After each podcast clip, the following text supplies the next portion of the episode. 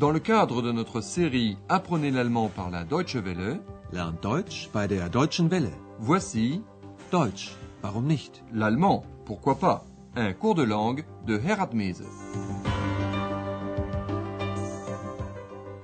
Heureux de vous retrouver fidèle à l'écoute de cette 22e leçon du cours d'allemand série 4.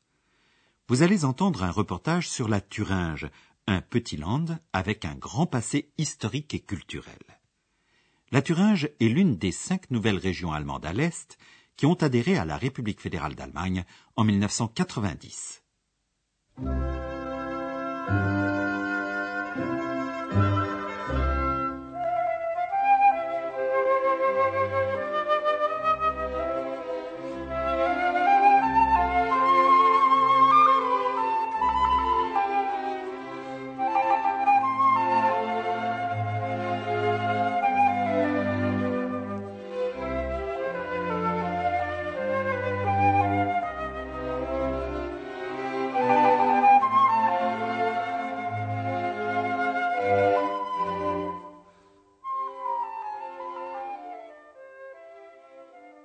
La Thuringe est une région de forêt et de gorge qu'on appelle souvent le poumon vert, ou plus exactement le cœur vert, Grüne Herz, de l'Allemagne. D'où le titre de l'émission, Thüringen, das Grüne Herz, la Thuringe, le cœur vert. Pour sa première étape, Andreas est arrivé dans le sud du pays, dans la forêt de Thuringe, où se trouve le plus grand Wanderweg, le plus grand chemin de randonnée d'Europe, appelé Rennsteig.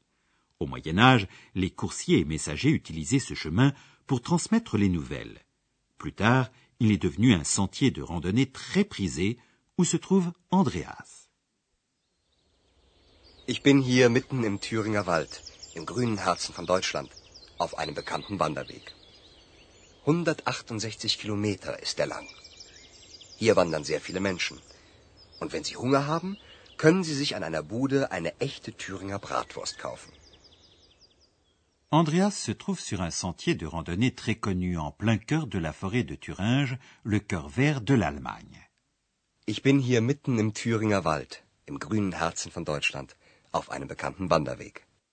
Beaucoup de gens se promènent sur ce chemin. Hier wandern sehr viele Menschen. Et lorsqu'ils ont faim, ils peuvent acheter à l'une des nombreuses baraques qui bordent ce sentier une véritable saucisse grillée, Bratwurst, de Thuringe. Und wenn Sie Hunger haben, können Sie sich an einer Bude eine echte Thüringer Bratwurst kaufen. Un grand écrivain a emprunté ce sentier de randonnée. Il nous a légué un célèbre poème intitulé Wanderers Nachtlied, ballade nocturne du randonneur. Écoutez bien, qui a écrit ce poème Früher war es hier viel ruhiger. So ruhig, dass Goethe sogar an die letzte Ruhe dachte, an den Tod. Hören Sie das Gedicht, das Goethe hier auf dem Wanderweg 1780 aufschrieb. Wanderers Nachtlied Über allen Gipfeln ist Ruh. In allen Wipfeln spürest du kaum einen Hauch. Die Vögelein schweigen im Walde.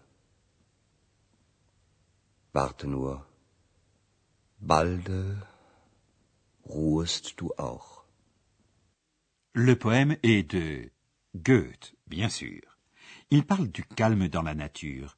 Le calme règne au-dessus des cimes des montagnes, Gipfeln, et au-dessus des cimes des arbres, Wipfeln, pas le moindre souffle, Hauch, de vent. Über allen Gipfeln ist Ruh. In allen Wipfeln spürest du kaum einen Hauch. Goethe rappelle au randonneur que lui aussi va bientôt ruhen, reposer. Warte nur, balde ruhest du auch. Andreas pense au repos éternel. Il dit si tranquille que Goethe a même pensé au dernier repos, à la mort. Früher war es hier viel ruhiger. So ruhig, dass Goethe sogar an die letzte Ruhe dachte, an den Tod. Goethe a écrit ce poème en 1780 sur le mur d'une hutte. On peut le lire sur ce mur aujourd'hui encore. Hören Sie das Gedicht, das Goethe hier auf dem Wanderweg 1780 aufschrieb. La Thuringe est un petit pays. Son histoire montre qu'il a toujours été divisé, éclaté, tserchplétot. La Thuringe d'aujourd'hui se compose de nombreux petits États d'autrefois. Les princes de ces pays, ou Landesfürsten, ont tiré profit de cette division. Nous allons apprendre ce qu'ils ont fait et pourquoi.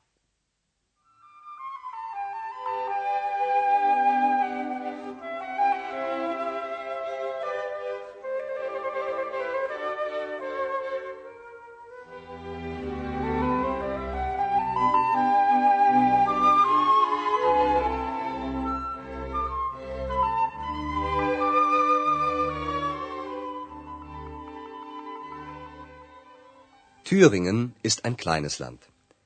In seiner Geschichte war es immer ein zersplittertes Land. Das hatte einen großen Vorteil. Die vielen kleinen Länder hatten zu wenige Menschen, um Krieg zu führen. Und weil die Landesfürsten keinen Krieg führen konnten, machten sie etwas sehr Sinnvolles. Sie förderten die Kultur. Sie sammelten Bilder und Bücher, holten Musiker ins Land, bauten Theater. Im 18. Jahrhundert lebten in den beiden Städten Jena und Weimar viele berühmte Maler, Musiker und Dichter, wie zum Beispiel Schiller und Goethe. Les princes de ces petits États ne pouvaient pas faire la guerre parce que leur pays était trop petit et qu'il y vivait trop peu d'habitants pour cela. Die vielen kleinen Länder hatten zu wenige Menschen, um Krieg zu führen. C'est pourquoi ils ont fait quelque chose de très sensé, sinnvolles. Und weil die Landesfürsten keinen Krieg führen konnten, machten sie etwas sehr Sinnvolles. Ils ont favorisé la culture. Sie förderten die Kultur. Chaque petit prince voulait surpasser son voisin, voulait se faire un nom. Il collectionnait des tableaux, Bilder, et des livres, faisait venir des musiciens, construisait des théâtres. Sie sammelten Bilder und Bücher, holten Musiker ins Land, bauten Theater. Les deux cités de Weimar et Jena étaient au XVIIIe siècle des centres spirituels importants en Allemagne, où se réunissaient des peintres, des musiciens et des écrivains. Im 18. Jahrhundert lebten in den beiden Städten Jena und Weimar viele berühmte Maler, Musiker und Dichter, wie zum Beispiel Schiller und Goethe. Nous n'avons pas le temps de citer toutes les célébrités qui sont venues ici. Mais une chose est sûre, Schiller et Goethe n'ont pas été les seuls à établir la réputation de Weimar. C'est à Weimar qu'on trouve des traces importantes de l'histoire culturelle de l'Allemagne, ce qui attire beaucoup de touristes. La division en une multitude de petits États a apporté un autre avantage. La Thuringe était riche de culture, mais aussi riche en artisanat et petite industrie. Dans le reportage suivant, il est question du verre, glace, et plus exactement de l'art de la verrerie, pour faire des verres, des bouteilles, des bijoux, schmuck, etc. Mais écoutez vous-même.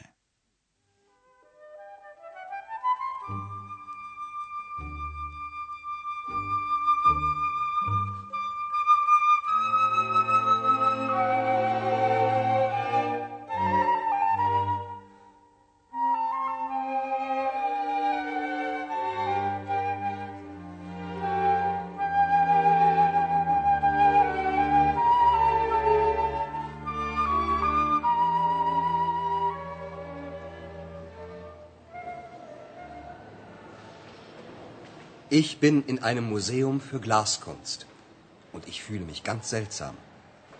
Wissen Sie, was man alles aus Glas herstellen kann? Natürlich Flaschen, Gläser, Schmuck, aber eben auch Augen.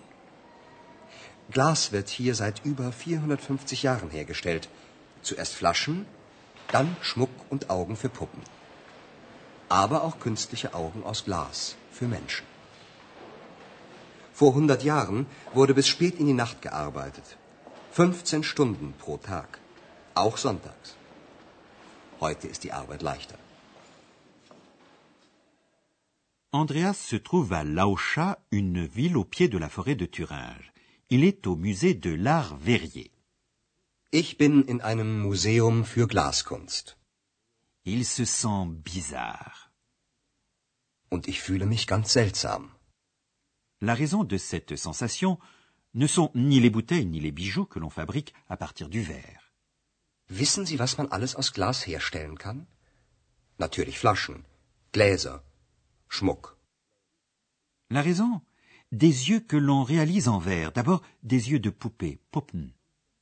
Glas wird hier seit über 450 Jahren hergestellt. Zuerst Flaschen, dann Schmuck und Augen für Puppen. Au XIXe siècle, on parvint à faire des yeux en verre pour les hommes, des yeux artificiels, künstliche Augen. Aber auch künstliche Augen aus Glas für Menschen.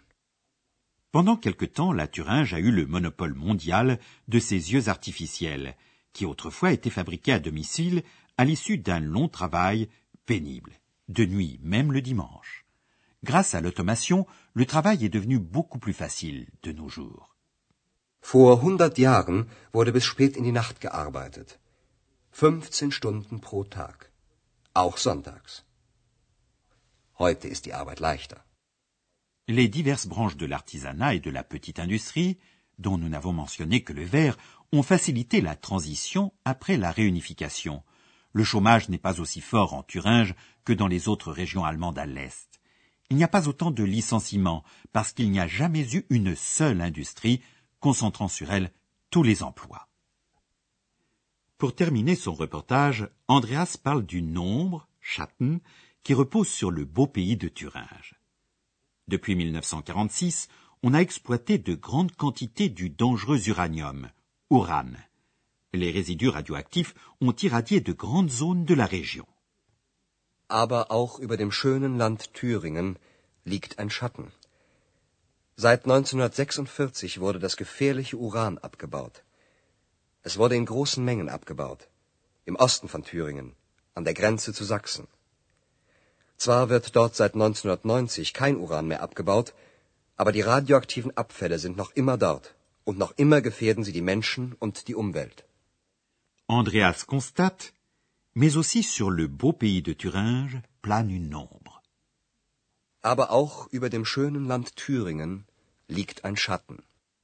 Après la Seconde Guerre mondiale, l'Allemagne a été divisée en une partie occidentale, la RFA, et en une partie orientale, la RDA.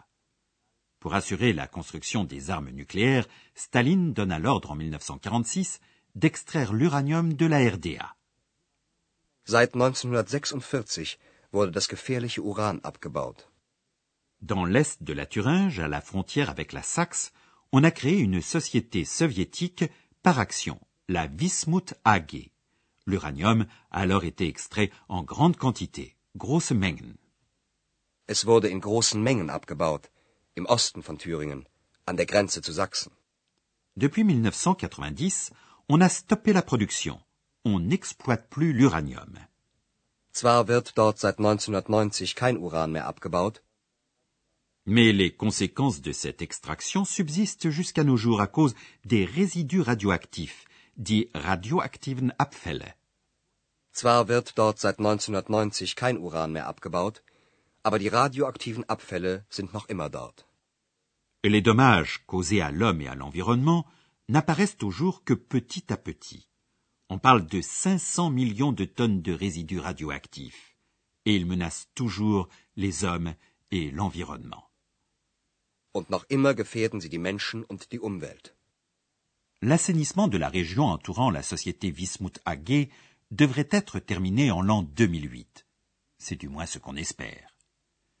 Nous allons quitter la Thuringe pour aujourd'hui, mais nous y reviendrons pour la prochaine émission, où nous entendrons une légende originaire de Thuringe. Alors, à bientôt et auf Wiederhören. C'était Deutsch, warum nicht? L'allemand, pourquoi pas? Une production de la Deutsche Welle et de l'Institut Goethe de Munich.